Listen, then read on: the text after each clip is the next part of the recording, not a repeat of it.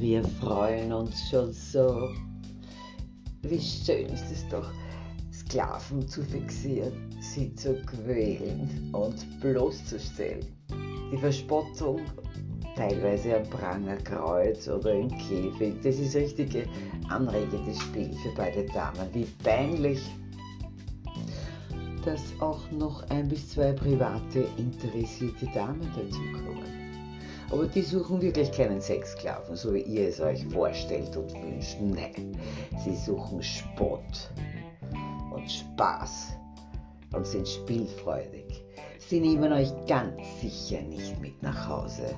Daher ersuche ich euch von privaten Unterstellungen und Träumen Abstand zu nehmen. Wir sind Profis. Aber da habt ihr eure Erfüllung, weil wir auf eure bizarren Träume eingehen. Partnervermittlung sind hier keine. Wer sich gerne zeigt, andere Sklaven nicht scheut und eine gesunde Prise Humor hat, der ist bei uns gut aufgehoben und wird diesen Abend genießen. Primitive Grausamkeit ist uns fremd. Daher nehmen wir auf Vorlieben und Tabus Rücksicht. Es soll ein schöner, gut unterhaltener Abend werden und daher freuen wir uns auf dich.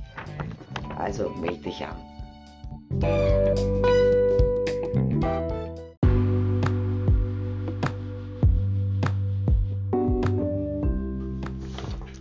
Oh, we are looking forward already. How beautiful it is again to fix slaves, to torture them, and to put them into nothing. The mocking and perpetual pillory cross, as well as caging, are the really stimulating game for us. But how embarrassing that also one or two private interested ladies will join the market.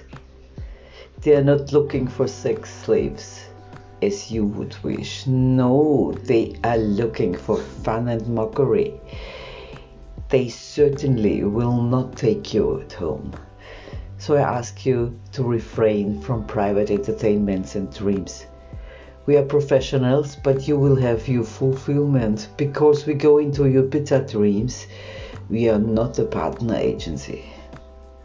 If you like to show yourself and you are not shy against other slaves and have a good sense of humor, you will be in good hands after and you will enjoy this evening.